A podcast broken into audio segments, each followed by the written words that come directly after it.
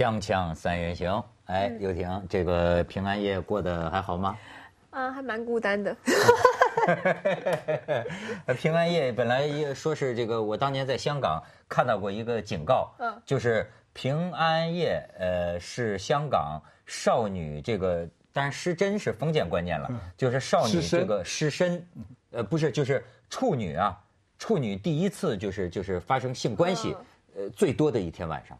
大家都想要个耶稣基督，不是耶稣基督，是不是少女们觉得到了某个那人特家也有人说情人节也是啊，情人就反正节日大家情人节都是失了身以后的 情人节，才有情人，你知道吗？这这这这这中国有的人，你知道过情人节一天麻烦死了，过情人节一天吃三顿饭，你知道吗？三个啊，其实我跟你说，某些男人最怕这个过节，尤其是情人节。他有的人几个老婆，你知道吗？怎么办呢？几个老婆，三个老婆，五个情围人。炉呗，一对啊，你像。这玩意儿，我军的干部也有啊，是吧？这政政府的被抓起来的不都有吗？你知道吗？嗯，哦，原来如此。哎，你看那个什么《中国青年报》发表了一篇评论嘛？嗯，萍乡这个地方是革命呃红色老区嘛，但是就是塌方式的萍乡塌方式的腐败，塌方式的腐败。他的这个前领导叫个陈安仲，好像是。这个陈安仲号称是什么？就是一米一百八十斤的体重，呃，一米八的这个身高，然后就爱十八岁的姑娘，就几个十八，嗯，然后哎呦，他这个穷叫穷三一八嘛，听上去。对，情妇就成群，而且供出了大批女干部、女干部、女下属。所以说，现在这个《中国青年报》我看讲的这个事情，就是说什么啊？就说现在的这个男干部，呃，什么说女干部之所以变成了情妇，是因为男干部把自己当成了西门庆。现在在谈这个话题，对，是吧肯？定这可以理解。嗯这这个谁可以理解？谁可以理解？是官员组官员组织部可以理啊解，组织部不是说男女干活，男女当官什么就搭男配的不累嘛，干活不累，哎而且你知道当男女搭配干活呃当官不累，而且男的，这还真的是这个陈安仲，要叫我说，不是贪官，嗯全是女人惹的祸。好，又是他说我就是为情妇打工。呃，陈安仲之后的一个也是个姓陈的领导，叫好像叫陈为民啊。如果我说错了，对不起啊，好像叫陈为民，就是这接下来的领导也是，他就是传统。不是抓了之后啊，所有的人都在说这个人非常好，嗯，谦虚、低调，愿意倾听人的这个意见，而且呢，真的是不熟的人不收钱的，就是不熟不收钱，对。对对对，不大收钱，他收钱啊，他这个情妇他还收钱？啊不是。哦，他收别人的钱，他其实汇款不收不收。他个人并没有太多钱，嗯。他确实是为了情妇收钱，甚至于他经常，二你知道萍乡为什么叫塌方式腐败啊？带起的这个文化，因为陈安仲觉得我到哪儿都得带着我的女人，嗯所以以至于你现在就知道有些我党的干部啊，他是正经人，你知道吗？他没有办法，但是因为萍乡形成了一个小气候，在这个陈书记领导下，就是说，干部们开会都带着小姑娘来了，你不带啊？你明白吗？你违反党纪。你对，嗯，违反陈书记的党纪，你知道吗？就说你你你你你可能会担心你得不到上级赏识，对，你知道你没出息啊。不是，不但没错，你跟别人不一样就是问题。一个人跟别人不一样，就容易被批评，对不对？你瞧，你这这不禁让我想起台湾那个李敖是吧？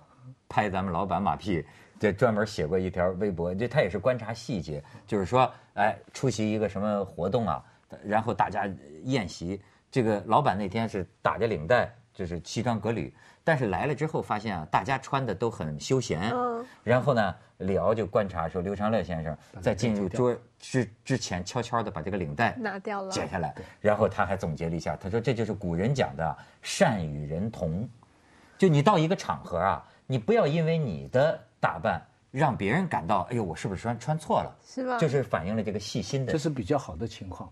换一种情况呢，是下面很多人纷纷叫秘书回去拿领带，对，所以 要凑到第一把手的。你一般你看各省台的新闻报道哈、嗯你看这一排人出来哈、衣服穿的都跟第一把手一样。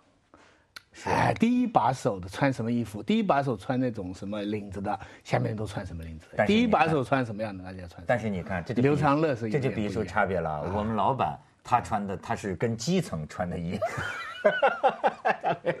我多希望他也喜欢带小姑娘，这样我们最近我们也可以跟风。就但是他不这样。藏着，是对吧？对对对，他他不这太样。辛苦。是是是那就说就说一个安众对对对为民，哎哎，真是安众为民。就说一个人不能忘记了自己的这个身份，对吧？什么身份做什么事？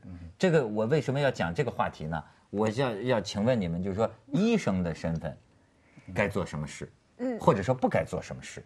嗯，哎，其实那天咱们谈过一次了，就是说希波克拉底说过，就说这个医生啊，三件宝啊，不是三就是三个武器啊，呃，叫做语言、药物、手术刀。嗯，就这个医生啊，跟病人家属这个怎么沟通啊？这个咱中国可能面对的病人太多了，这个医生啊，没办法。但实际上这个极其重要，他甚至我相信可能有时候比医术还见效。是就是良言一句三冬暖啊，等等，是吧？是，这个没有错，这我相信。对吧？所以，但是呢，医生本身都要先变成是心理医生才行，你得知道怎么讲，不管是哪一科，但是你得有心理医生的基础，对吧？其实说白了，这你这话说的还真对，就是说，你说这个医医这个医呀、到现在为止真有什么用吗？你想想看吧，嗯就是必死的病没一个能治好的，对吧？不不死的病不治你自个儿也能好。老师你还好吗？他就变成还吓人。文涛，文涛看得太开了。你你我我最近呃去医院，我的一个感受就是说，别的什么事情啊，我们都会加一个姓，比方这个呃陈老师、刘教授、王书记什么的。对。就医生啊，我们有时候不这么叫。你你比方说，我跟你讲哈、我最近有一个什么问题，你就会说啊是一个什么问题，我通常就会回答说，医生说没事儿，嗯，或医生说他是一个什么什么什么，你看我就把这个具体谁说的就略掉了。所以有时候想想，你真的你只能相信啊。所以医生这两个字，它代表了一个，就是你只能相信的一个东西。而且，这个我认为将来我们的科学有一天会发现“信”这个字啊，它产生的巨大的力量。就是为什么我们说不能抛弃中医啊？因为信信仰本身能治病。你这，而且就是说，呃，当然不是说呃到了另一头，你那个 那那对吧？这个精神胜利法也不行。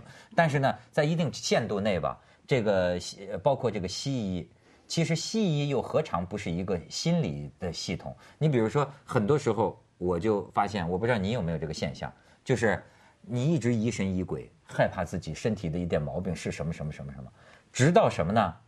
你到医院一看，豁然而愈。这当然，这个西医也给你开了点药，但是 老是摇摇头，你摇什么头？老是摇摇头。我跟你讲是这样，A 医生跟你讲了，你信了，你就医了，你心里就非常无所谓坦白。但是有些事情比较大，那常常有人会说，你听一听别的医生的意见吧，对吧？哦窦医生跟你说你应该怎么样，那我们听听 朱医生的意见吧。窦医生说要动个手术，朱医生说朱医不要，生说不一定要动手术，嗯，这个可以用另外一个方法。这个时候你就乱了。对，那么当医生这个字前面挂上一个姓以后，就乱了。然后你那个时候你要去做具体分析了，你别人也会帮你分析了。他为什么叫你动手术呢？是不是动手术以后这个医药费什么就贵，各种各样的，是不是跟他这个业绩会有关系呢？他为什么不叫你动手术？是不是这个手术有危险？他不肯承担责任？你再用人性恶的角度一推理啊，你就自己全没辙了。所以是医生的责任所以，所以你你说你一进医院去，就是你一个信了，医生大夫怎么说，你你就尽信了，你上当也上当了。但是要是你醒目一点，我们叫 second opinion，你听另外一个医生，你再听第三个的话，你就你就更乱了。咱们两个人的这个诉说呀，很明显的表现出我得的是小病，他的病很重，是吧？不是，还有就是说，其实现在大家就正就是因为把医生想的，嗯，你给他的信任，有时候我是说，我不我不是说你不相信他，而是说你把他当做太旧，就是我 last hope，就最后的一根最后一个希最后一个希望。嗯，所以呢，你就等于把所有赌注都放在身上，只有你了，只剩你救我了，只剩你可以让我变好这样。可是我觉得医生他只是帮助你，他 always 只是他用他的专业帮助你，但他不是帮助你到一百分，他只是帮助你百分之八十、百分之九十的看病的程度。如果你把你的一个一百分希望都放在他身上，他怎么承担得了？这当然，本来他也不会有这样子承担得了这样子的情况。当然，就是说，呃，台北选上市长那个叫什么来着？柯文哲。柯文哲他自己不就是说嘛，他这台北的医学专家，他治了一辈子，他就觉得有些事情我们医生没法解释。有的病按说必死无疑的，我就给你治好了，你就以为我医术高明。可有的病你觉得很简单。你我就一点办法都没有，但是难道就说明我医术很差吗？他说有些事情医生解释不了。对，当然，所以有的时候医生，咱们也不能这个这个贬贬损医生。有时候医生完成一个奇迹啊，他那个心情啊也是真的高兴。你比如说这几天都在骂的这个西安凤城医院手足什么显微科的这个手术啊，咱可以看看这个这个照片，最先在网上是怎么引起这个争议的啊？你看，他们的这个给一个农民工动手术，本来这条腿啊可能就废了，就截肢了，但是站了七个小时啊，哎，这些医生和护士真的好像手术成功了，他不用截肢了，他们感到很高兴，所以呢自己就自拍啊，呃，而且呃，你再往下看，你看，而且还有一重因素，你看有人还竖那个胜利的手势，但是问题在于你露出了病人的下肢的腿啊，然后你再往下看。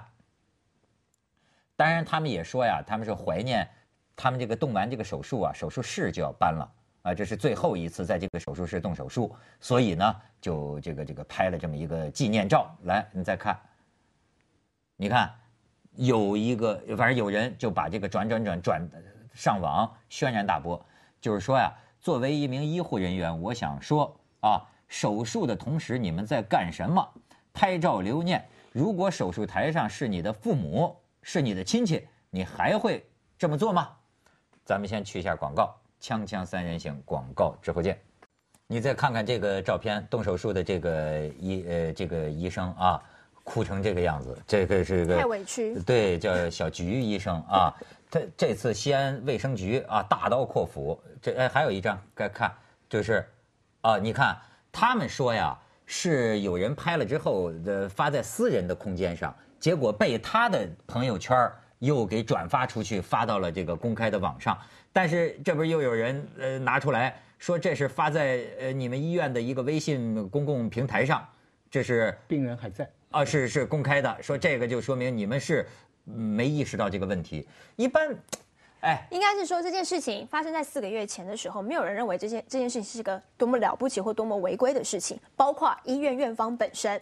但是在四个月后，这张照片被人家刚刚的那个微博一转出来说，如果是你的父母，你会这样做吗？好，微博上面大家也不知道这个这个手术是拍摄在什么时候、什么时间点，是手术完了、手术中间、手术后面。然后呢，只看到这个医生就是自拍的，呃，所谓的自拍就是其实就是张团体照。我觉得自大家把自拍讲说自拍是这样拍啊，这就是个团体照。那那有人比了耶，大家就那个，我觉得是大家选择性的愤怒，就说你所有你在医院不开心的记忆，都在这张照片里面，你就浮现了。想到这个医生曾经啊跟我讲说，哎，你这小病什么，你就想到他所有你曾经的这个就医的不愉快经验，你就放在这个照一这个照片上面，然后大家就转骂，转转转，然后骂。我问问你们，觉得情有可原吗？我觉得情有可原。我觉得这是不对啊，这呃不对的是，因为他们没有意识到他不对啊。我觉得这个照片转出去是一件好事情。医院里拍这个照，这些拍的人，他们当时没觉得这个事情有什么不对，是这个才是不对。不是你比如说啊，事情没有什么大不了，动了一个很难度很高的手术成功了，嗯，他大家纪念要，而且要离开这个老的这个手术室，对，全对。但是病人还在床上，身体还暴露着，手术还没有做完，还在缝针，这个时候你是违反职业道德的。哦，老师，他他们这样拍照是不对的。不是不是，他的解释是这个里边并没有跟病人的医疗有关的问题，就是说好像这个手术已经完了，缝针也不是他们这些照相的人的这个事儿。这还是不对，这还是不同。医疗的职业来讲，他们一般讲的是说这个病人隐私。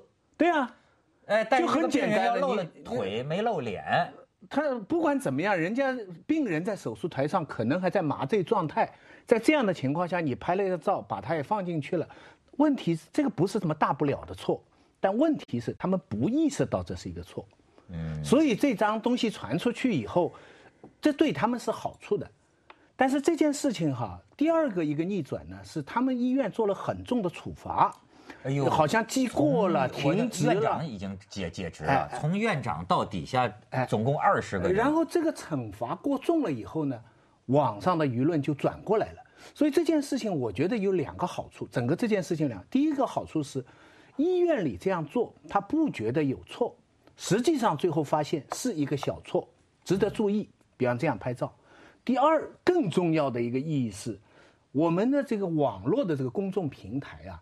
它不是非理性的，它不是纵容民众情绪就只管骂的。我们过去以前讲过，网络上它有一个，比方说穷人跟富人吵，一定帮穷人；老百姓跟官吵，一定帮老百姓；医患关系一定帮病患者，对不对？教育一定帮学生，不帮教授。我们认为，我们很多的机构都认为，网民啊是是盲从的。是缺乏理性的。你让我这句话说完，可这件事情证明，其实网民的舆论呢，它有个自我调节机制。他开始的时候可能是对这张照片愤怒，嗯，谴责，但是等到他们看到那个那个人的解释，这张照片是为什么拍的，等到他们看到医院的处理是这么重。我看到这个网民的这个这个情绪啊，就在转过来，就网民的心也是肉长的，不是，就是网络这个世界，它也是理性的。我我我的想法是，网络的事件为什么会转弯，纯粹是因为媒体的方向转弯了。那你还是被媒体操控着。你觉得是媒体的方向转弯？如果你媒体不去访，第一，你你先。当然，第一件事情是因为媒体先大肆报道了，所以这个医院感觉到这个舆论压力了。本来他们认为这是可以在公众平台上告诉大家说，这是我们医院完全不知道这有什么问题。这是在他们公众平台上播的一张照片。不是，他是这样，不是说公众见。处罚很重，就马上转态了。嗯，呃，因为在这个报道过程当中啊，陆续的这个医生一方面的委屈啊，也被报道出来了。对啊，对啊。随着这些啊，呃，旁观者的心情在发生一些变化啊。但是这个结果，如果以这个结果来看，我倒是觉得，就是舆论在没有搞清楚全部的情况之下，你第一句话难道有问说，请问一下，这是在手术前后，或是你想搞清楚事情吗？没有，大家第一件转发就是说，可恶的医生，对啊，就无良的医生，这你已经下结论了，所以医院做了这个决定。请问一下，在。舆论转弯，就算舆论转弯之后，现在这些医生有复职吗？没有，他他们已经被被判死刑判下去，他已经，他还是这个结果啊？什么死刑？不是他的不是他的意思，就是说这个事儿情有可原。徐老师的意思就是这个事儿，仅凭这张照片就可以判定他们不对，不管是什么原因拍这个照片都不对。而且更主要的不对是他不知道不对，他直到受到了批评。他才知道不对，但是第二，他处罚过重。第三，我觉得最大的好处是网民，你刚才讲的就是这个意思。网民无有有照有真相嘛？一看一张照片就下结论，而且网民的这个情绪啊是有特定方向的。我跟你讲，他一定是帮患者，因为患者比医生多嘛。网上的规律就是多数占领少少数嘛，它一定是这样压过来的。嗯，可是这次你看到它有个调自我调节机制，它并不是某一个特别的官方，它也不是环球时报，它也不是人民日报来发表评论来，而是大家看到了那些医生的解释。徐老师的意思是，人民是可以信任，对我们应该相信群众，人民是有觉悟的。咱们先去下广告，锵锵三人行广告之后见。这个又廷还是心软。他觉得，要是了解了这个内情之后啊，这些医生们当时的这个作为啊，是可以理解的。不是因为我跑，那时候我跑过医疗线，我也曾经在取得病患以及医生的同意之下，我必须要带着这个摄影机进去拍摄他们的这个过程，因为这是一个很重要的手术，我需要让大家看到这个过程，所以我进去。那他们的规定当然就是，第一，我我当然一定要取得两方的同意啊，医院什么什么什么什么病人要知道嘛，病人要知道，对吧？第二，就算病人知道，我也不可以拍他的脸。我也不可以拍他开肠破肚的样子，我只能拍局部，就是器官的一个部分。例如说，就像刚刚这样，一个脚、一个肚子或一个什么，这这这是一定的。就算是病患同意，这也是基本的道德，对吧？然后在拍的过程当中呢，他们所有的这个布啊，你看到的所有绿布，其实都是被消过、消毒过的。医生的手什么都是，所以他们就告诉我说，唯一最脏的东，我们身上也都消毒过，最最有可能带菌的东西是你的这个摄影机。你的摄影机也是消毒过进来的，但是它还是并不，毕竟它是个机器。总之啊，不不是说绝对不能拍，知道吧？这里边啊，拍不拍都有一个对个人权利的尊重。你得征征征得人家同意。所以你知道这个事儿啊，我想到一个什么呀？我觉得，呃，他们呢是有错可是他们这个错啊，是中国每一个中国人都可能会有这种错因为什么呢？就是啊，我们生活在一个什么环境里？我们生活在一个啊没有人尊重隐私权的环境里，有几个人真懂得尊重隐私权？我我我我，你不是你也让我说完？我说的意思，你看这个事儿，一个是病人的身体能不能这样被拍，还有一个是这个照片流出的方式，比如说啊，要按照医生所说，他比如说私人空间发的，但是就有朋友啊这么转出去，你知道，这让我想到。过去我就说过，我的治国之策是吧？就两条，其中有一条就是，我觉得什么时候中国人懂得尊重别人的隐私，这个国家的问题就从这儿解决了。但没有人把我把我说的当回事儿。但是我说的什么意思呢？而且我们进入了今天这样一个时代啊，我就发现呢，我们有了很多这个这个自自媒体的工具的时候啊，新的道德和伦理规范没有跟上。你比方说啊，举个例子来讲，狗仔队一直爱讲这个理，比方说你王菲。你只要在公共场合，对吧？甚至说，哎，你没拉窗帘儿，我在你们家窗户外头拍着你，你呀也没什么可说的。可是那天我在香港机场看到一个情况，当我对这个王菲在给谢霆锋发短信的时候，你这个记者把镜头伸到了人家的手机屏幕上，那么这个你还能不能用在公众场合？就说。是在公众场合，在公众场合，我的手机屏幕是不是我的私隐范围呢？对，你知道吗？没有人把这当回事再者说，今天的这个微信，我跟你说，有些朋友我就觉得太讨厌了，我就觉得这样的人呐，真的是交不到朋友的。就是你怎么那么粗？一帮朋友一块吃饭，嗯，你怎么知道人家愿意你拍下全桌的人就发给你看我跟谁吃饭？这里边可能有的人人家不愿意让你知道他在这儿。对。哎，今天的社会有几个中国人能有这个意识？你有什么见不得人呢？对。